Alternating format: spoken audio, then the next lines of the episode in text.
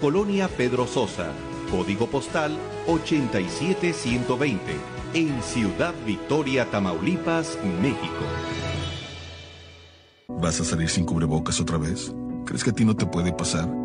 Recuerda que todos estamos en riesgo. Si crees que tú no lo estás, piensa en tus padres, abuelos y amigos. Cerrarán más negocios, podrías perder tu empleo, tu patrimonio, y muy tarde te darás cuenta que pudiste haberlo evitado. Quédate en casa, usa siempre cubrebocas, respeta la sana distancia y lava tus manos frecuentemente. Tú puedes ayudar a frenar el COVID-19. Somos Tamaulipas y juntos nada nos detiene. Gobierno del Estado.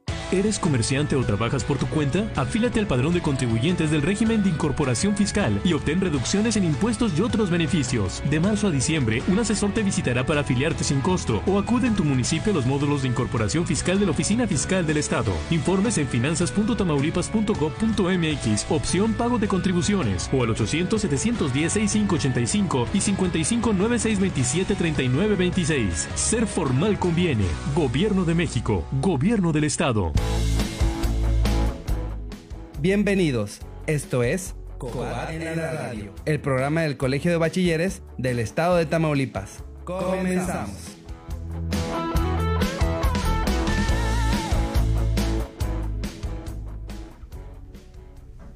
Muy buenas tardes a todos nuestros radios, radioescuchas, muy especialmente a nuestros jóvenes alumnos del Colegio de Bachilleres del Estado de Tamaulipas. Les damos una cordial bienvenida a este programa que ha sido diseñado especialmente para ustedes, COBAT en la radio. Deseando que se encuentren bien, jóvenes bachilleres de nuestro estado. Es un placer poder llegar a ustedes a través de los diferentes medios que tenemos a disposición. Radio Tamaulipas. En Facebook nos encuentras como arroba cobatam, en Twitter como arroba cobatam y en Instagram como cobatam. Les saluda con mucho gusto su servidor Omar Acevedo, jefe de materia del área económico administrativo en la dirección académica del COBAT.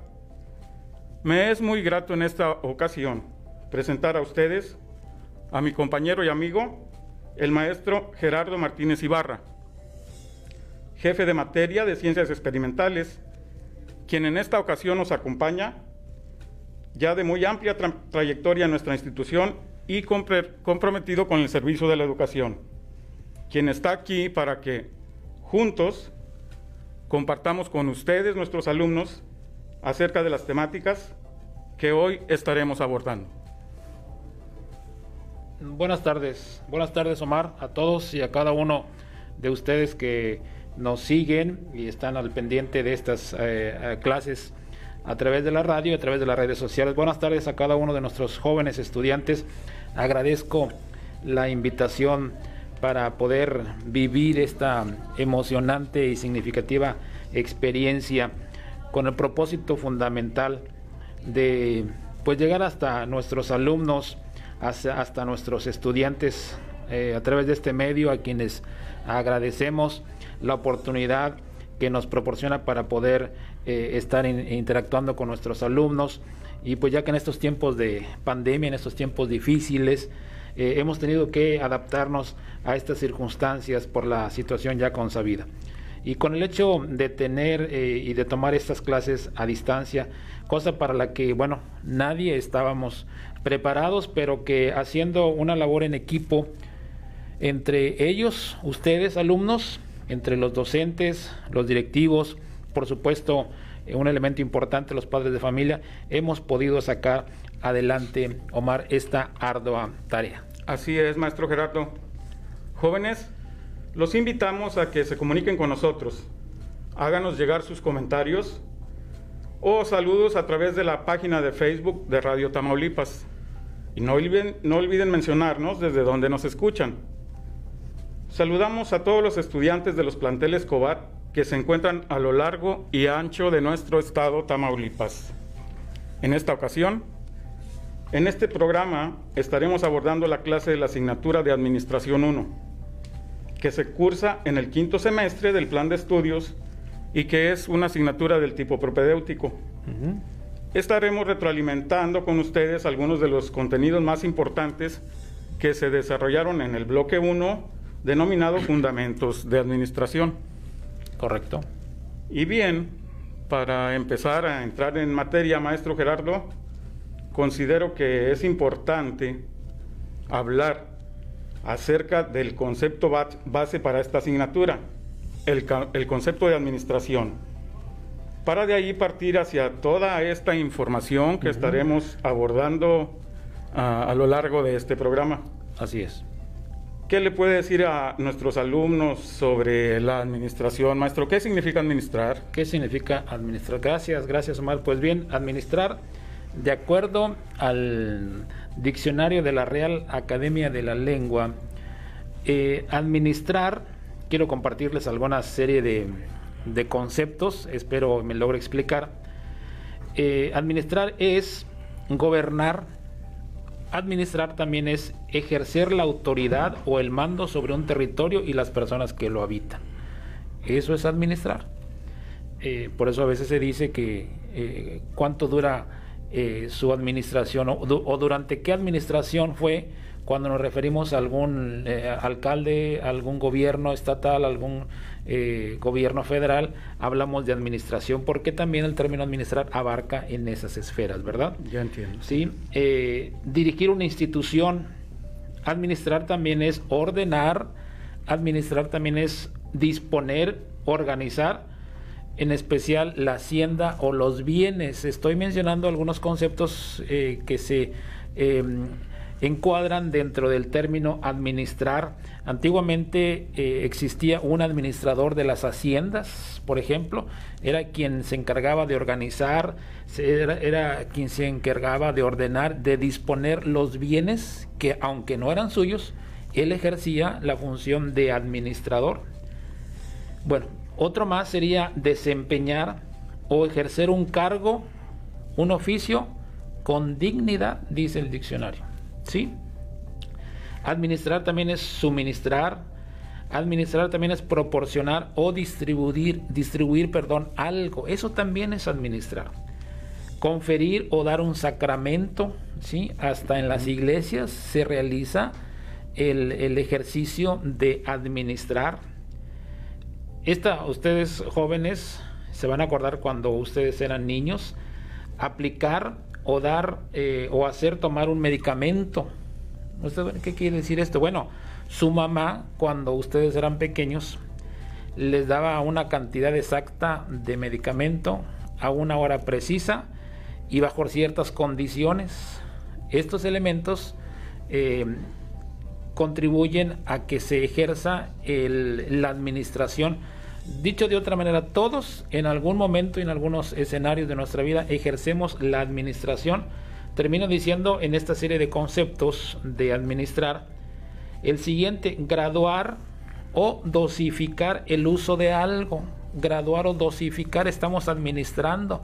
La maestra de química o de biología en el laboratorio nos dice vamos a poner cierta cantidad de esta sustancia y vamos a vertirlo en este vaso estamos dosificando la cantidad, estamos administrando ¿sí? las sustancias. Entonces, eh, graduar o dosificar el uso de algo es también administrar para obtener mayor rendimiento de ello o para que produzca efecto, efecto esperado. Muy bien, en general podemos decir que administración es el acto de administrar, de planificar, de dirigir, de organizar y controlar los recursos con los que cuenta una persona, una empresa, un negocio, la misma familia, ¿sí? con el fin de organizar una serie de objetivos. Espero y me haya explicado en esta eh, numerosa cantidad de conceptos de administrar. Ok, si consideramos esto que hemos mencionado, quiero llevarlos a los alumnos que tienen a bien escucharnos, ¿sí? Eh, ¿en, qué ¿En qué actividades de su vida cotidiana ustedes eh, consideran que es útil aplicar la administración. Repito, ¿en qué actividades de su vida cotidiana consideran que es útil aplicar la administración? Sí, ya sea en su persona, en su familia, por ejemplo, sí, cuando ustedes van a tomar eh, clases en, en, línea con sus maestros, muy probablemente o la mayoría de ustedes desde un día antes ya está pensando a qué hora se va a levantar, ustedes preparan su alarma en su celular, ¿sí? ¿Qué van a desayunar? ¿Qué van a, a vestirse? ¿Qué playera, blusa dirían las señoritas? ¿Qué útiles escolares les van a ser necesarios para la clase del día de mañana?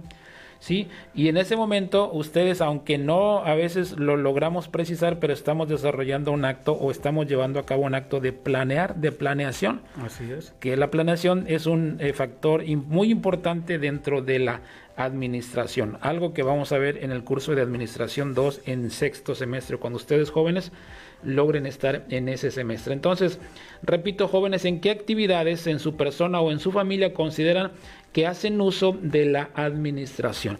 Los invitamos a que participen con nosotros haciéndonos llegar su opinión a través de un comentario en esta transmisión. Y bien, eh, maestro Felipe. Sí.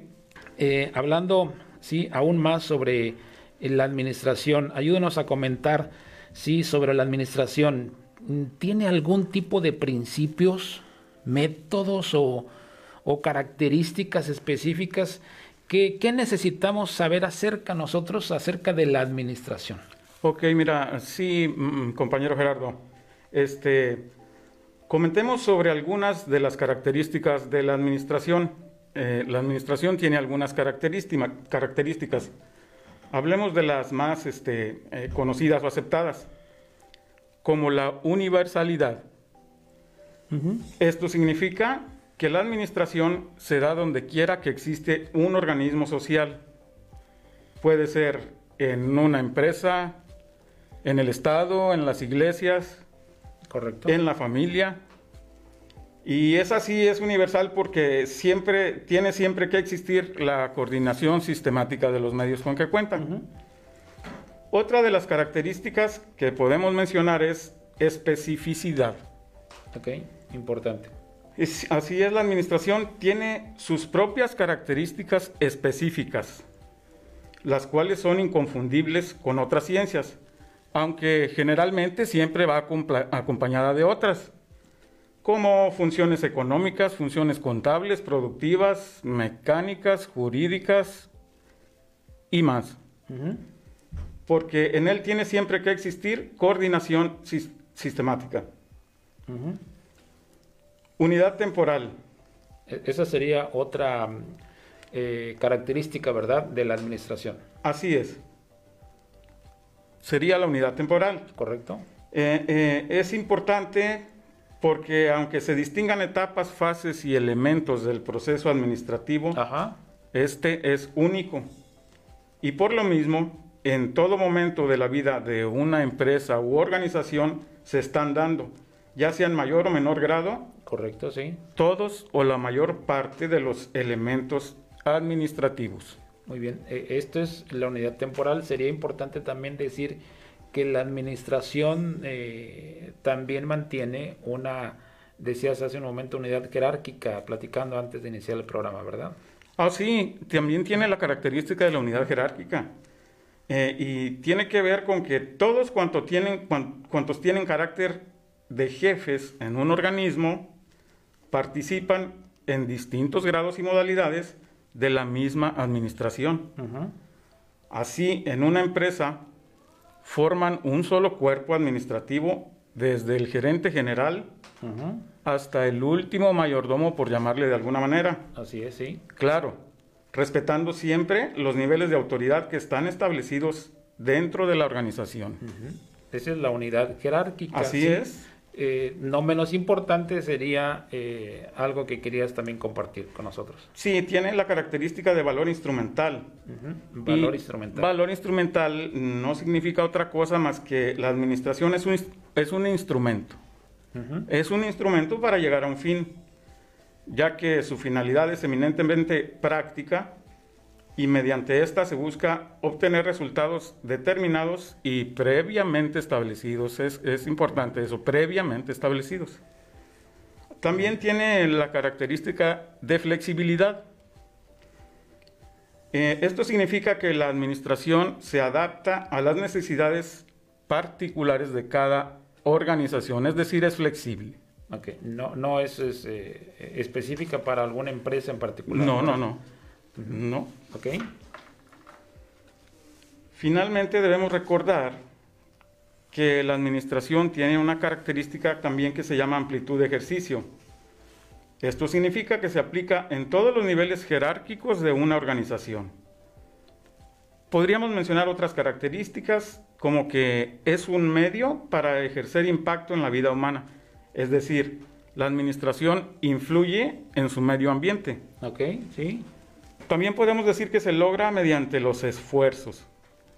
Para participar en la administración se requiere dejar la tendencia a ejecutar todo por uno mismo y hacer que las tareas se cumplan mediante, las, eh, mediante los esfuerzos conjugados de más personas. De otros, exacto. Así es. Eh, la administración es una actividad, no es una persona o un grupo de ellas. Ok, es importante eso. Así es, ya que la administración no es gente, es una actividad. Las personas que administran pueden ser designadas, designadas tales como directores, gerentes de área u otros. Oye, Felipe, ¿Así? ¿Ah, eh, eh, estoy entendiendo que entonces la administración eh, la realizamos y la efectuamos todos en algún momento. Tanto un maestro realiza una labor de administración. Así es, incluso los alumnos, los alumnos, los padres de familia, los padres de familia, con los hijos, los alumnos con con sus compromisos, con sus actividades. Eh, pueden ser con sus actividades escolares o, actividades con sus amigos. Eh, eh, está inmersa en, todas las actividades, podemos decir. Decías tú que la, es, una, es una actividad y no un grupo, de, o no una persona o un grupo de ellas. La, administración es una actividad que realizamos. Así es, que, quiere decir que este, y finalmente la ejercerá una persona o varias, ¿verdad? Pero en sí es una actividad y no una persona. Ok. Eh, también podemos hablar de que la efectividad administrativa, administrativa requiere el uso de ciertos conocimientos, aptitudes y práctica. La habilidad técnica es importante para cumplir con un trabajo que se ha sido asignado. Eh, la administración es intangible, fíjate, es importante. Eh, esto significa que su presencia queda evidenciada por el resultado de los esfuerzos que se hagan tú quien, quien eh, tenga planeado administrar en una organización podrá darse cuenta a un determinado número de tiempo si sus esfuerzos han tenido éxito, han superado sus expectativas o, hubo algún imprevisto por ahí, cosa que eh, se vería después en, otro, en otra fase del proceso que se llama control, que también verán los alumnos en sexto semestre. Dicho también, estoy entendiendo que eh, la administración dice es, intangible, o sea, es decir, eh, los resultados los vamos a ver hasta el final del proceso. ¿Sí? quizá durante el proceso estábamos viendo resultados, pero el resultado como tal sería hasta el final. Y, y yo pensaba y a veces asociamos el término administrar con manejo de recursos monetarios. Administrar es, es aparte de eso, es mucho más que eso. Ah, claro. Así es. Es, un eh, concepto este, más amplio. Un, un, un, un, jefe, un gerente de una empresa, por ejemplo, administra, aparte de los recursos materiales, administra también el personal que con el que está trabajando. Ah, y administra procesos también. Procesos, muy bien. Excelente, excelente, sí. Sí. Eh. decías tú eh, acerca de la administración que es intangible, ¿verdad? Así es. Sí, también este, los que, los que practican la administración no son necesariamente los propietarios de organismos, de, empresas, etcétera. Es decir, el administrador y el propietario no son necesariamente la misma persona. Ocasionalmente podrán serlo. Muy bien, muy bien. Entonces, este, claro que sí, eh, Omar.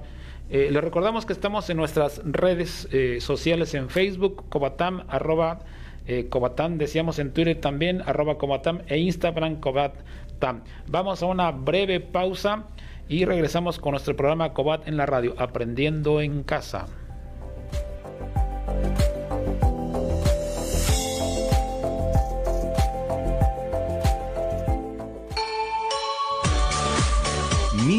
1480 kHz, XEVIC, AM, con 5000 watts de potencia en Ciudad Victoria Radio Tamaulipas. Las mujeres tenemos la fuerza para sacar a México a México adelante. Soy Karen Castrejón Trujillo, mujer guerrerense. Preocupada por mi gente, por el medio ambiente y el desarrollo de las mujeres, he sido consejera política estatal y nacional y secretaria de Medio Ambiente del Estado de Guerrero. Asumo la dirigencia nacional del Partido Verde con el reto de evolucionar e incluir las voces de todas y todos. Lucharemos por las causas que hoy exigen nuestra atención y acción. Es tiempo de las mujeres en el Partido Verde. Impulsemos el cambio.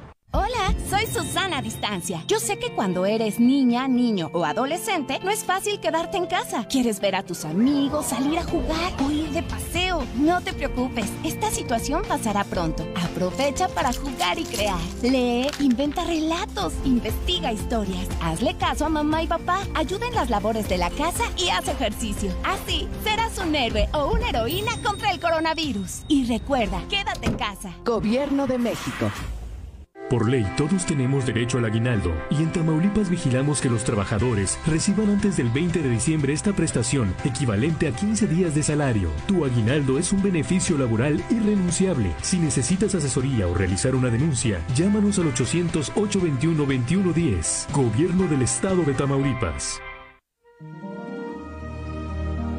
Navidad, la mejor época para compartir.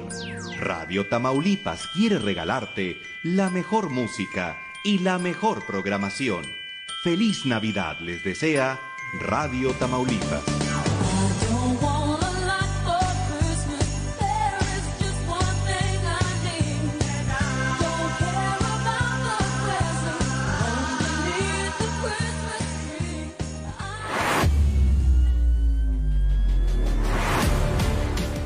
Calidad, servicio y compromiso. Calidad educativa al servicio de todos. Liderazgo y compromiso por la educación. Somos Factor de Cambio. El Colegio de Bachilleres del Estado de Tamaulipas te invita a sumarte al cambio. Soy mejor, soy Cobar.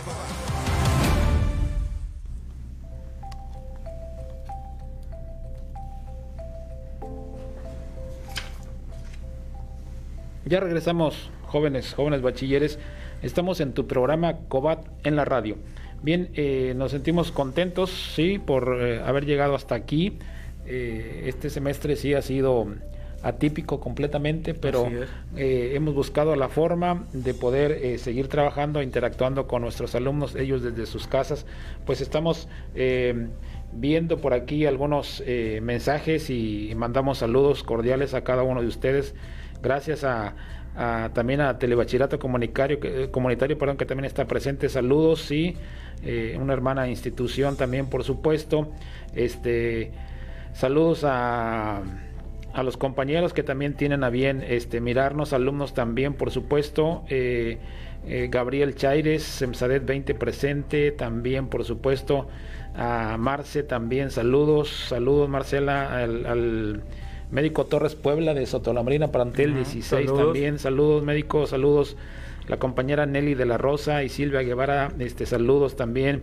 Gracias por acompañarnos. Y eh, Patti, ¿conoces a Patti? Patti Hernández Alvarado también. Este, saludos, saludos. Este, maestra Silvia también, por supuesto. Silvia Guevara, saludos a cada uno de ustedes. Bueno, estábamos hablando, eh, Omar, acerca de las características de la administración. Así es. Pero bueno, también encontramos principios en la misma, ¿verdad? Desde luego que sí, Gerardo. Este, son otros aspectos importantes que tiene la administración. Ajá. Dice, e, e, es también un tema correspondiente al bloque 1 de esta asignatura. Perfecto, sí. Al respecto, te puedo mencionar que el francés Henry Fayol, que fue un ingeniero de minas, desarrolló lo que él consideró los 14 principios fundamentales en la administración, explicando detalladamente cómo los mandos intermedios y la dirección se debían organizar, interactuar con los trabajadores y tomar decisiones. Su teoría ha trascendido todos estos años para formar parte de los métodos de dirección más innovadores que existen hoy en día. Mm, te quiero eh, comentar el principio de división del trabajo. Perfecto, adelante, adelante, Omar. Él este, eh, decía que todos los empleados de la empresa u organización tienen distintas habilidades y en función de su nivel de experiencia en el puesto pueden considerarse desde especialistas hasta generalistas. La especialización incrementa sensiblemente la eficiencia y la productividad de la mano de obra, aumentando la precisión y la velocidad en el desarrollo de las tareas asignadas. Este primer principio era aplicable tanto al personal de administración como al personal técnico y al personal de gestión. Muy bien. Entiendo entonces, Omar, que la base de este principio es eh, que debe quedar claro qué es lo que tú vas a hacer y qué es lo que yo voy a hacer en un proceso de trabajo. Así es. Sí, mencionabas. Pero mayor aún es, eh, por ejemplo, eh, las tareas específicas y que las mismas se asignen a las personas especialistas en hacerlas. Así es. Así es. el siguiente principio es denominado autoridad y responsabilidad. Eh, dice que para que cualquier empresa u organización funcione, debe considerarse la autoridad que el equipo de dirección tiene para poder dar órdenes a sus empleados. Es decir, toda autoridad conlleva una responsabilidad y a mayor grado del mismo que tengas en el cargo, igual tendrás mayor grado de responsabilidad. Otro es la disciplina. Importante también, muy Así importante es. también. Consideraba la disciplina como obediencia y respeto de los valores fundamentales. La buena conducta y las relaciones respetuosas eran la base sobre las que se sustentaba la relación entre los empleados, los mandos y la dirección. Disciplina. Mm, Mientras se mantenga la- el respeto, la buena conducta, yo creo que la empresa, la institución, el negocio como tal, mm, va, va a ir caminando bien. Es correcto, Gerardo. Otro principio importante es la unidad de mando. Este principio se refiere a la necesidad de que un empleado reciba órdenes de un solo mando y rinda cuentas de las actividades a esta misma persona. Si un empleado recibe órdenes de distintos mandos, puede llevar a confusión y conflictos. Así, aplicando este principio, se podría establecer la responsabilidad sobre los errores de una manera más fácil. Me acordé del viejo adagio que dice, este, el que a dos eh, amos sirve queda mal con uno, ¿verdad, Omar? Así es, es correcto. Es correcta tu analogía. Este, en una misma organización este, debes tener solo una persona a quien reportar. Ok. Muy bien, hablando este, sobre los principios, eh, encontramos también que tenemos el de la unidad de dirección. Así es, eh, unidad de dirección. La unidad de, re- de dirección hace referencia a la unidad y el enfoque. Es decir, todas las actividades de los empleados se dirigen hacia un mismo objetivo. Por tanto, deben estar recogidas y detalladas en un plan de acción. Eh, me voy a permitir repetir esto.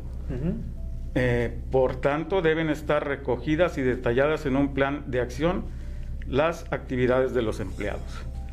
La dirección de la empresa es el máximo responsable del plan y debe supervisar el progreso de las tareas definidas y planificadas. En este principio, toma especial relevancia la organización de equipos y la coordinación. Eh, interesante la precisión que hacías. Eh, el plan de acción es muy importante, ¿verdad? Para el correcto este, proceso de administración. Y ese plan de acción, como bien lo decías, ha de revisarse constante y permanentemente. Así es, este, no es otra cosa más que eh, debemos eh, saber a dónde queremos ir si queremos llegar hacia algún lado en específico. Perfecto. También tenemos la subordinación del interés individual al general. En una empresa u organización existen todo tipo de intereses. De hecho, cada empleado tiene sus intereses particulares, que en ningún caso deben prevalecer sobre el interés general de la empresa. El enfoque está dirigido a los objetivos de la empresa y no a los de los individuos. Este principio se aplica en todos los niveles de la empresa y muy especialmente en la dirección. Ok. Mencio- y estoy viendo un principio también muy importante, ¿verdad? Este, que todo trabajador debe de tener. Así es, te refieres al principio de remuneración. Correcto, sí. Ah, este principio refiere que la motivación y la productividad están estrechamente relacionadas. La remu- remuneración debe ser la justa y suficiente para que los empleados manten- mantengan un buen nivel de motivación y productividad en su puesto de trabajo. Fayol consideraba la existencia de dos tipos de remuneración, perdón, Ajá. La económica y la no económica refiriéndose a los cumplidos o la promoción dentro de la empresa. Se trataba de premiar o reconocer de algún modo los esfuerzos de los empleados. Me llama la atención lo que dice sobre la remunera- remuneración, aparte de la económica, que todo el mundo la, la- la entiende la entendemos, me llama la atención la otra, la remuneración no económica.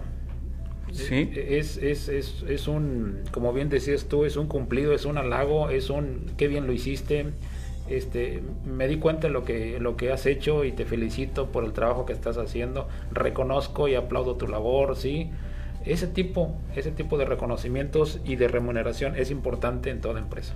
Así es, así es, remuneración económica. Hay quien le llama este eh, sueldo moral. Sueldo moral. Así es. Perfecto también. Entonces, eh, la remuneración, decías tú, ha de ser justa y suficiente. Y la remuner- remuneración, perdón, trae consigo la motivación y la productividad. Así es. Perfecto. Influye. Muy bien, excelente, señor. Otro principio es el principio de jerarquía, que nos dice que debe establecerse una línea clara en cuanto a autoridad a lo largo de toda la jerarquía de la organización, desde los niveles más altos a los más bajos. Y justamente en este sentido, eh, el organigrama de la empresa debe definir sin ningún tipo de dudas quién es el superior directo en cada nivel y para cada empleado, de forma que cada empleado pueda reportar la información a la persona adecuada. Fayol exige un respeto total a la autoridad. Muy bien. Eh, a ver, Omar, anteriormente se refirió a un principio de unidad de mando, decías. Entonces, de acuerdo con lo que se explica sobre el principio de jerarquía, el que recién acabas de citar, estos mantienen estrecha relación por la claridad que debe existir en cada integrante de la organización. Vamos bien, ¿verdad? Así es. Debe ser eh, eh, o se debe saber a quién se le va a reportar, es decir, a quién se le va a rendir cuentas sobre sus tareas o, o responsabilidades asignadas. Sí, es correcto. Este, a- a- al, al ver y analizar los principios podremos dan- darnos cuenta que eh, todos están interrelacionados de una u otra manera. Ok. Eh, eh, El centralización. Así es. también. El principio de centralización nos dice que la autoridad necesaria para llevar a cabo el proceso de toma de decisiones debe estar equilibrada dentro de la empresa, sobre todo en organizaciones muy grandes. La centralización implica la concentración de la autoridad en la zona jerárquica más elevada, pero en algunos casos esa autoridad debe descentralizarse o delegarse. Dada la estructura de la empresa, para el correcto funcionamiento de la organización, se debe mantener en todo momento un buen equilibrio en cuanto a autoridad en todos los niveles jerárquicos. Muy bien. Eh, mencionabas también eh, hace rato acerca de otro principio importante que es el, el principio del orden. Sí, este, el principio de orden nos dice que todos los empleados de la empresa deben disponer de los recursos adecuados para poder trabajar correctamente. Cada empleado debe ocupar el puesto más e- adecuado a sus capacidades. El orden es un factor clave en toda empresa, tanto a nivel social como físico. Es decir, mantener el orden en cuanto a responsabilidades y en cuanto a material. Disponer de un ambiente de trabajo seguro, limpio y bien ordenado. Tan importante es el orden en todos los aspectos, Ah, ¿verdad? claro. Eh, en el escritorio, en la cama, en la casa, en todos los este, lugares donde nosotros habitemos, es importante mantener el orden, no se diga en la empresa, en la oficina, ¿sí? en donde nosotros nos desempeñemos. Sí, otro principio es el de la equidad. Eh, este principio es muy im- importante. Fayol este, disponía que los empleados deben ser tratados con, con amabilidad y por igual. Los trabajadores deben estar en el lugar correcto dentro de la organización para poder ofrecer el máximo rendimiento y productividad. Cualquier superior debe tratar a sus subordinados de manera justa e imparcial. Ese es el principio de equidad. Equidad. Eh, tenemos unos principios más eh, de los 14 que se están compartiendo. El, el, número 12 es el de estabilidad, ¿verdad? Estabilidad, así es. Eh, nos menciona que la elevada rotación de personal puede perjudicar sensiblemente el correcto funcionamiento de la empresa, a la vez que reduce el sentimiento de seguridad de los empleados. Otro principio es el de iniciativa. Fayol incentiva claramente la iniciativa de los empleados a la hora de llevar a cabo ciertas tareas. Los trabajadores deben gozar de flexibilidad para realizar los procedimientos propios de su puesto. Este principio recoge también la tolerancia que los superiores deben tener ante los errores que se puedan cometer. Muy bien, seguimos con el principio eh, denominado espíritu de cuerpo. Eh, el, perdón, decía Omar, el 13 de iniciativa. Sí. Eh, la importancia que, que, que, recae o que significa también el que cada trabajador pueda opinar o pueda tener una iniciativa y la oportunidad que este tiene cuando el jefe, el patrón, le da eh, libertad para que eh, en función de la propuesta que le está estableciendo se lleven a ejecutar ciertas, ciertas acciones en beneficio de la empresa.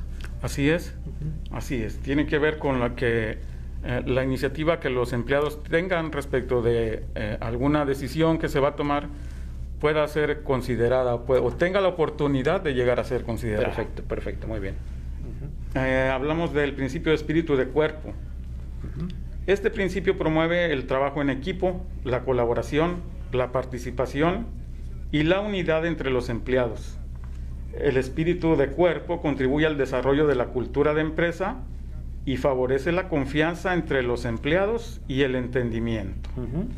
Estos 14 principios de Fayol están pensados para tener una correcta administración y dirección de organizaciones son herramientas útiles que han trascendido a lo largo de los años y han sentado las bases para el desarrollo de métodos de dirección que se utilizan en la actualidad y mantienen vigencia. vigencia.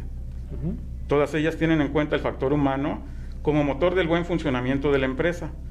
Una idea que se presenta como muy actual, pero que en 100 años o más atrás ya fue aplicada, desarrollada por Henry Fayol, estableciendo las bases de los modelos actuales más innovadores. Muy bien, excelente, excelente. Hemos mencionado hasta aquí los 14 principios. Les recordamos, este, alumnos, que estamos en nuestras redes sociales en Facebook, Cobatam, en Twitter, Cobatam y en Instagram, Cobatam. Vamos a una breve pausa y regresamos con nuestro programa Cobat en la radio, Aprendiendo en Casa.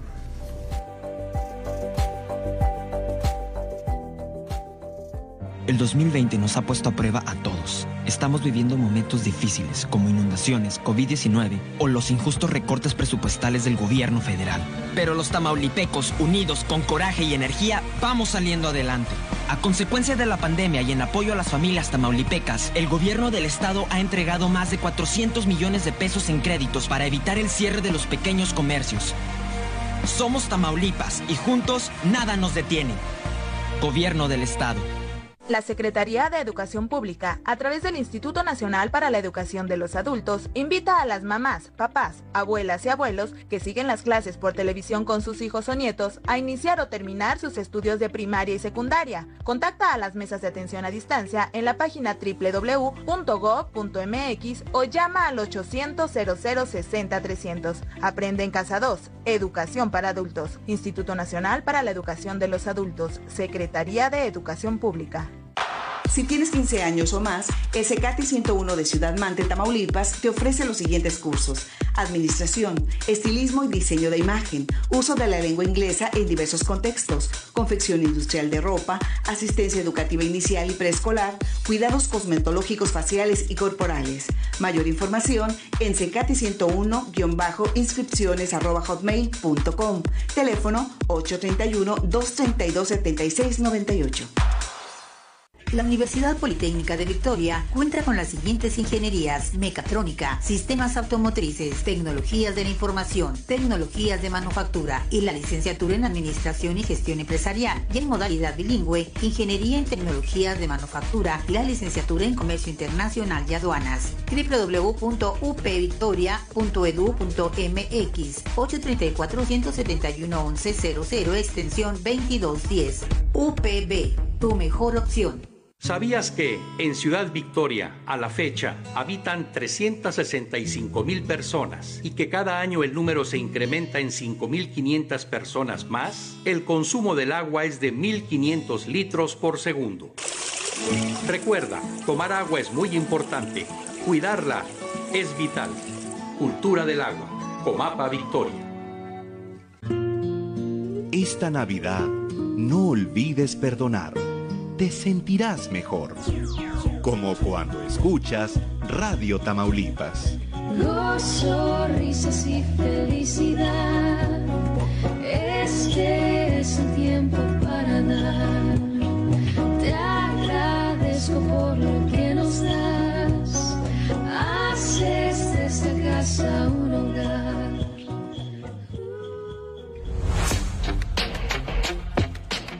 ¿Qué son las técnicas de estudio?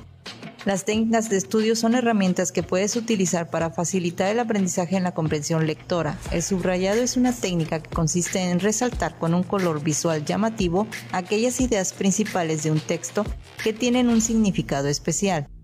El subrayado implica la diferenciación de las ideas principales y las ideas secundarias que hay en él. Antes de realizar el subrayado debes leer y comprender la información. Puedes repasar el texto leyendo únicamente aquellas partes del mismo que han quedado remarcadas.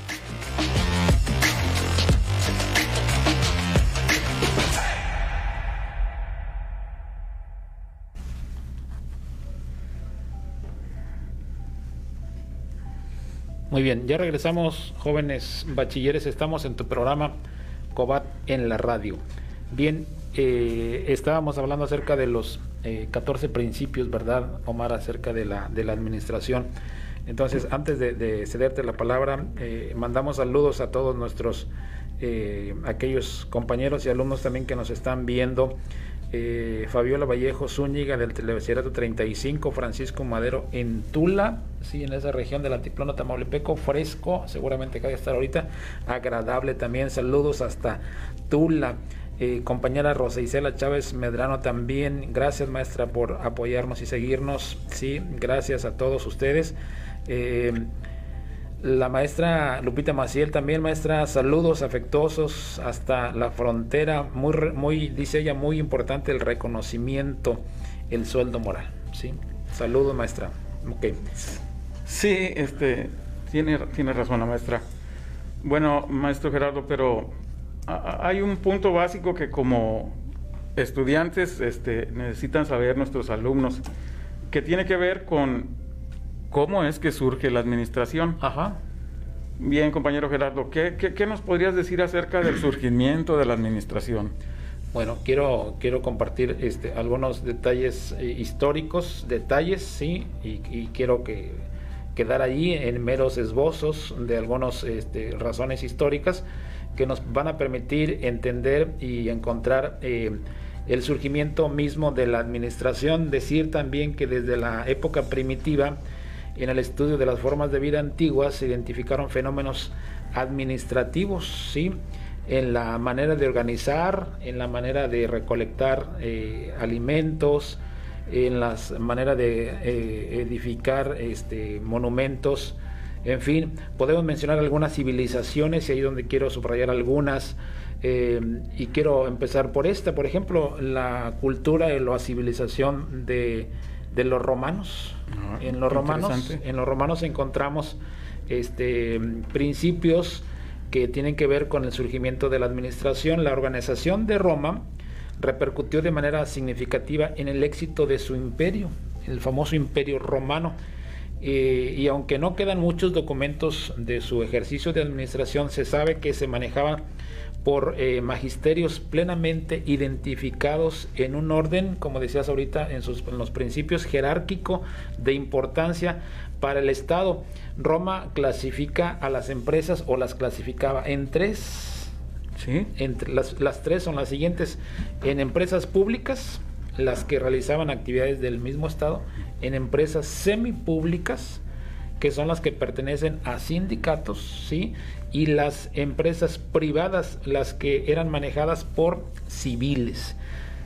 Eso es por un lado, los romanos vemos con estas este, líneas de historia eh, algunas formas de organización de, de, esta cultura que nos dan elementos de cómo desde ese entonces ya había una organización administrativa, ya había elementos de la administración. Fíjate que me parece muy, muy interesante que desde aquel entonces, por ejemplo, los romanos ya tenían una clasificación de, empresas. Ok, es correcto, sí. Desde en ese entonces ya vemos algunos elementos.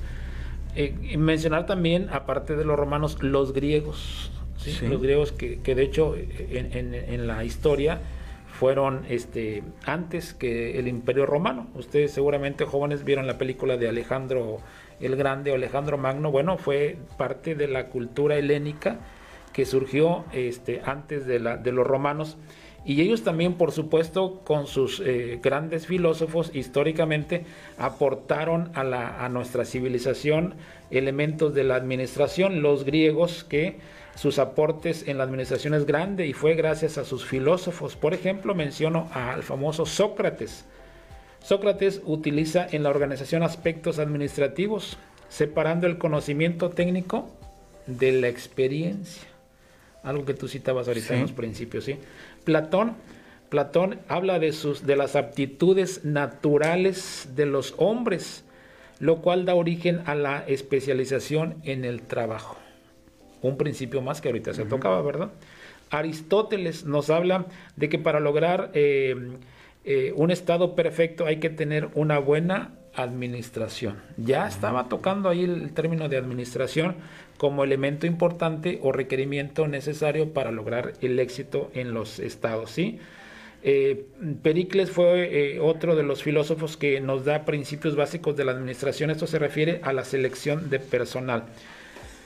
Dijimos de los romanos, hablamos de los griegos, pero también tocar a la primera civilización que se conoce históricamente, la, civilización de los sumerios, formada, este, nos enseñaron los maestros de historia, en lo que, yo, en lo que hoy es el actual Irak o Irán, eh, en el Medio Oriente o en la antigua Babilonia o Mesopotamia, dicen los libros de historia, vaya, entre los ríos Éufrates y Tigres en aquel entonces, ¿sí? Fueron los primeros en tener escritura, ya en sus vestigios de escritura hay elementos del cuerpo humano, brazos, cabeza, este, extremidades, pero también hay elementos de cantidad o de número. Significa que ya hay elementos de administración, ¿verdad? Sí. Entonces, eh, en la sociedad sumeria la escritura fue la base del progreso y precisamente a Sumeria se debe esta invención hacia el año 3000 antes de Cristo. Surgió en esta cultura eh, eh, estos elementos de la escritura, sí, surgió también con el desarrollo del comercio, cuando los sumerios necesitaron un sistema para registrar sus transacciones comerciales. Este lugar es en, un punto medular, lo que se conoce como la media luna fértil, históricamente este, eh, cercada por los ríos, la hacía muy fértil, por lo tanto era, era este, fácil el comercio en, esa, en, esa, en esos lugares. Eh, al principio grababan en tablillas de arcilla con un punzón de caña, sencillas representaciones de objetos denominadas pictografías. Y, hay, y hay evidencias de esto, por supuesto. Los datos eh, importantes se conservan en tablas cocidas al horno. ¿sí? Eh, hay una observación que se encuentra por ahí de los sumerios. Gastemos si estamos condenados a morir, ahorremos si esperamos larga vida. Fíjate. Ya desde entonces hay conceptos este, líneas de pensamiento que nos llevan a, a, que allá había un orden establecido en cuanto a considerar la administración como elemento en su sociedad. Así es. Oye, maestro Gerardo, ¿y, y, de los egipcios tenemos algún registro? Sí, de los egipcios sí, eh, les compartimos también, eh, fueron una sociedad que eh, se basaba en la teoría de la burocracia y ya que ésta se basaba, decíamos, de una forma de organización humana. Los egipcios eh, eh, organizaron la administración con un alto grado de planificación de las actividades tanto industriales y no se diga actividades que tenían que ver con la navegación en el famoso río Nilo, ¿verdad? Y sus infinitos canales, lo cual trajo como consecuencia el comercio exterior y entonces esta planificación garantizó el recaudo del tesoro real. Estamos viendo ya eh, términos que tienen que ver con eh, administración. Todas las tierras estaban registradas en lo que mula las oficinas de los hoy catastro, ¿verdad? Ok, ya desde entonces había. Sí, eh, los visires eran comisionados por el faraón para registrar cuentas y elaborar los balances de ingreso y gasto. Algo innovador en ese tiempo pero que hoy es muy, es muy común. ¿sí? Eh, también eh, registraban y tenían como consideración la celebración de las fiestas a la madre, este, eh, y daban permiso para ausentarse por causa de enfermedad, por causa de el, festejo de algún familiar, y eran tan comunes hasta para atender una discusión con la esposa. También. También, también, sí. Muy bien, adelante, adelante. Fíjate que es muy interesante todo lo que nos comentas. Eh, ¿Qué, es interesante? que el, diálogo con la esposa. Las aportaciones de los egipcios. Ah, muy bien. También, también, adelante, adelante, sí. El saber que desde épocas ya muy antiguas se ha utilizado la administración, ya haya sido de alguna manera empírica o que haya estado implícita en sus actividades para la evolución y el desarrollo de la civilización. Pero bueno, volviendo al mismo tema, sería importante que conociéramos acerca de la administración en nuestro querido país, México. ¿Tenemos algún registro histórico que nos haga referencia de eso? Por supuesto, por supuesto que sí, lo hay, sí, y, miremos eh, a los libros de historia y vemos los aztecas, por ejemplo, la base de su, eh, eh, de su imperio era la economía, eran los trabajos de pesca, de caza, los cultivos de maíz, de algodón, de chile, aguacate, por decir muchísimas otras especies.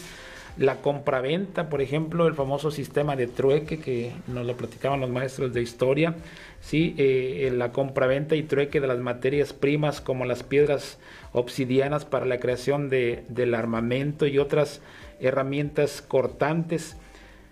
Aunado a esto, Aunado a esto, los aztecas se valían del comercio y los tributos dados por las naciones conquistadas, eh, las tribus vecinas en aquel eh, centro y sur de hoy nuestro México.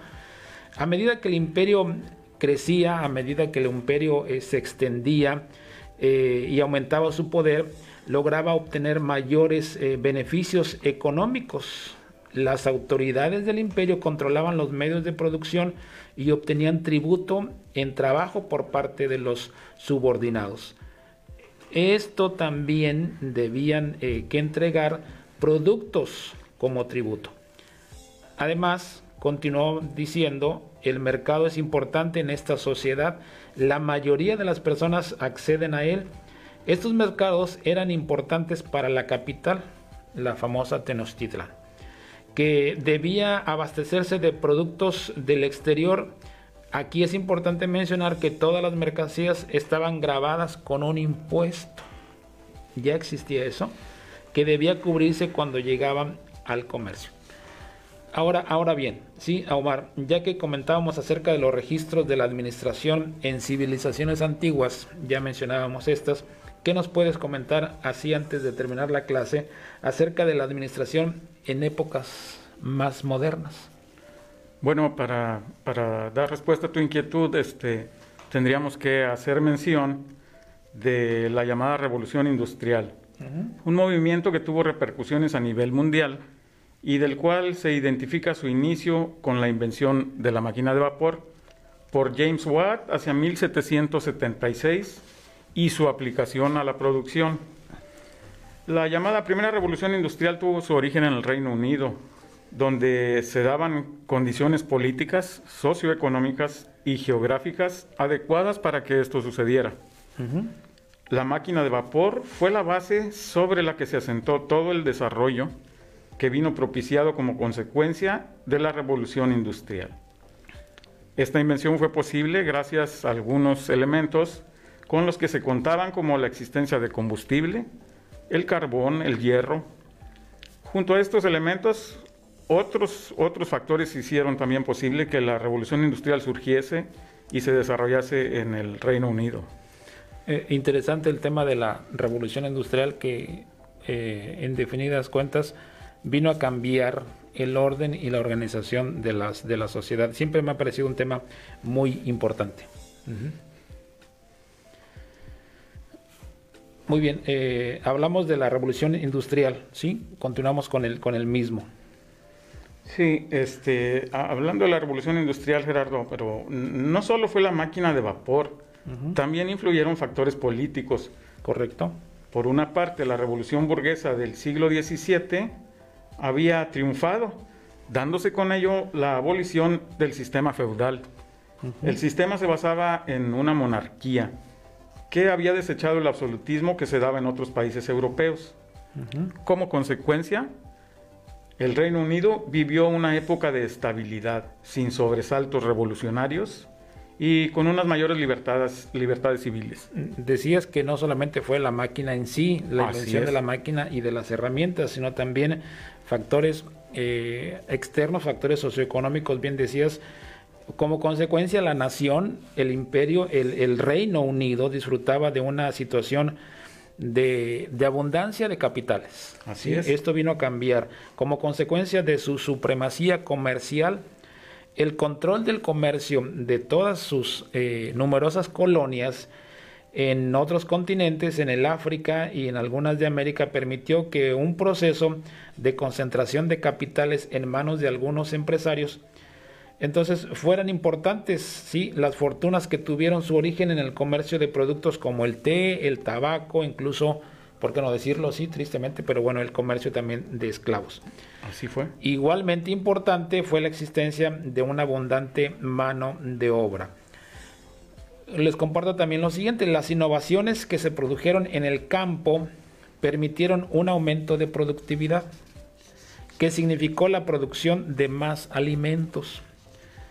Este proceso se conoció como la revolución agrícola. Así es. Sí, decir que entonces la revolución industrial trajo como consecuencia el aumento de producción, sí, y por lo tanto también se generó la famosa revolución agrícola, dando como resultado un aumento de población. Y este aumento de, de población significó un aumento a su vez de mano de obra disponible que no resultaba productiva ya en el campo. Esto produjo un importante llamado así éxodo rural, ¿sí? Eh, que es el traslado de importantes contingentes de población desde el campo a las ciudades. Esta población desplazada ¿sí? se convertía en una bolsa de mano de obra disponible para realizar trabajos industriales. Así fue. Sí, muy bien. Eh, interesante, Omar. Interesante, ¿verdad que sí? Este tema de la, de la administración. Claro que sí. Este, mm, hablando sobre la misma revolución industrial, te podría comentar que también influyeron otros factores como geográficos, por eso se, se pudo propiciar ahí. Ajá, muy bien. En, general. Ok. Eh, ¿Qué te parece, maestro, este, si realizamos una especie de, resumen de lo que hasta ahorita eh, tratamos en esta hora? Eh, las temáticas que manejamos fue el concepto de administración, ¿verdad? Fue la primera parte de esta clase.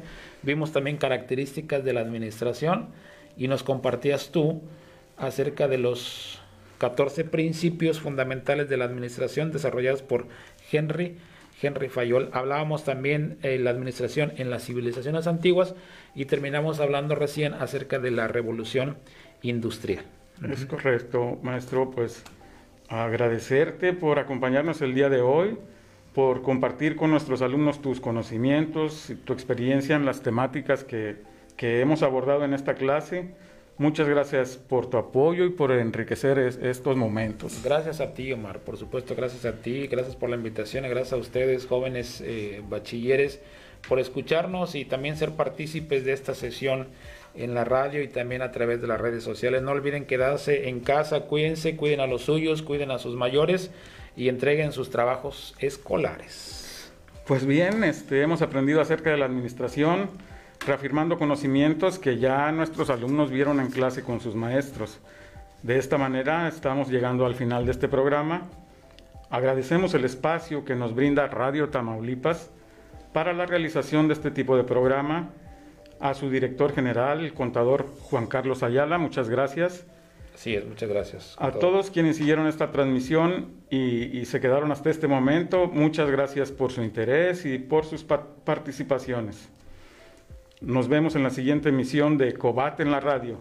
El próximo jueves en punto de las 4 de la tarde tendremos la participación de la maestra Jessica Hernández con la materia de ética 1 de primer semestre. Interesante, muy interesante. Así es, para que no se lo pierdan porque eh, será un programa interesante y altamente recomendado. Correcto, sí. Se despiden de ustedes Omar Acevedo y Gerardo Martínez Ibarra. Hasta pronto. Hasta pronto.